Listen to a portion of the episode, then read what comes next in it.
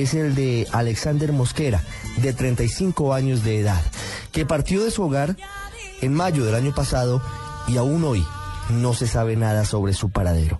Nos atiende hasta ahora desde el puerto sobre el Pacífico Don Elis Mosquera, su hermana. Don Elis, buenas tardes. Buenas tardes. Don Elis, ¿qué fue lo que pasó con su hermano, con Alexander Mosquera? ¿Cuál es la historia de su desaparición? Pues mi hermano llegó a la ciudad de Buenaventura el día 7 de mayo en las horas de la noche porque eres residente de la ciudad de Santiago de Cali. Llegó a la casa y pues nos informó que iba a realizar un acarreo el día 8 de mayo a eso de las 9 de la mañana salida de la ciudad. Nos despedimos como es costumbre en la mañana y hasta la fecha no sabemos del paradero de él. Recurrimos a las autoridades pertinentes, nos tocó dar una espera de 72 horas, informamos al auxiliar criminalístico de turno que él era una persona de que cuando uno se comunicaba con él, él contestaba el celular y se nos hacía muy raro lo que estaba sucediendo. Pues ya como protocolo esperamos las 72 horas, eh, nos dirigimos al peaje de Lobo Guerrero a pedir ayuda en el circuito por medio de una carta que nos entregaron en la fiscalía. Nos facilitaron unas imágenes a las cuales llegaron también a poder de la fiscalía,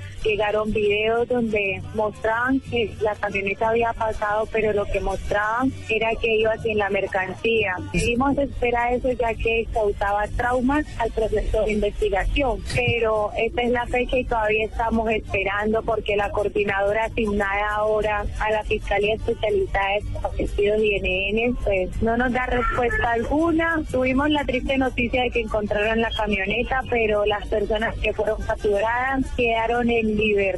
Y lo que nos saben decir ahora en la Fiscalía es que la investigación está en proceso y no nos pueden brindar ninguna información porque podemos distorsionar la investigación como tal. Increíble. Eso es lo que nos sabe decir la Fiscalía Especializada. Sí, don Elis, tengo, tengo varias preguntas. Le pido por favor que sea muy puntual en las respuestas. La primera es, cuando usted dice que llegan al peaje de Lobo Guerrero y allí les facilitan imágenes, ¿quién les da esas imágenes del vehículo, del carro de su hermano regresando de Buenaventura? ¿Y qué ven en exactamente quién lo conduce o, o qué alcanzan a, a percibir, a observar? Lo que se visualiza no es la persona que va manejando, simplemente muestran las imágenes por el carril que pasa y a la hora que pasa. Sí. Cámaras no mostraban la persona que iba manejando. ¿Cuándo pasan? Es decir, la fecha y la hora, ¿cuál es? Pasó por el viaje de Lobo Guerrero, el carril 3, eso de las 2 y 26 del mediodía. ¿Cuándo encuentran la camioneta? Usted dice que detienen a las personas que la llevaban, pero luego quedan en libertad. ¿Eso cuándo sucedió? Esto sucedió el 11 de junio. Un mes después de la desaparición de su hermano. Un mes después de la desaparición de mi hermano y pues no dan razón alguna. Mire, su hermano Alexander tuvo en algún momento diferencias o amenazas o problemas con alguien. En nuestro conocimiento no tenía ni amenazas ni nada por el estilo. ¿En qué parte de Buenaventura viven ustedes? ¿En algún barrio conflictivo donde haya guerra de pandillas o es un barrio tranquilo? No, es más, en el lugar donde nosotros vivimos hay un cerca que un de patrón de la Armada.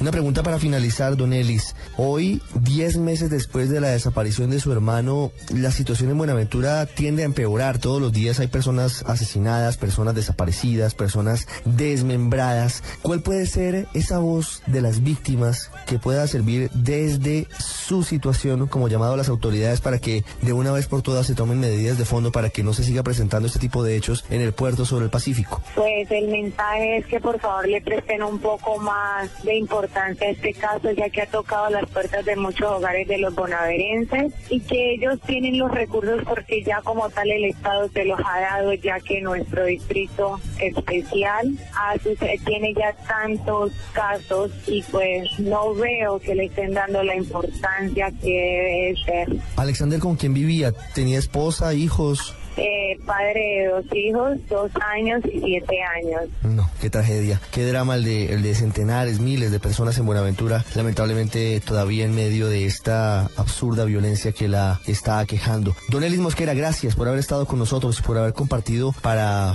el conocimiento de todos los colombianos lo que pasa desde un caso en particular allí en esta zona del país. Muy amable. Muchas gracias.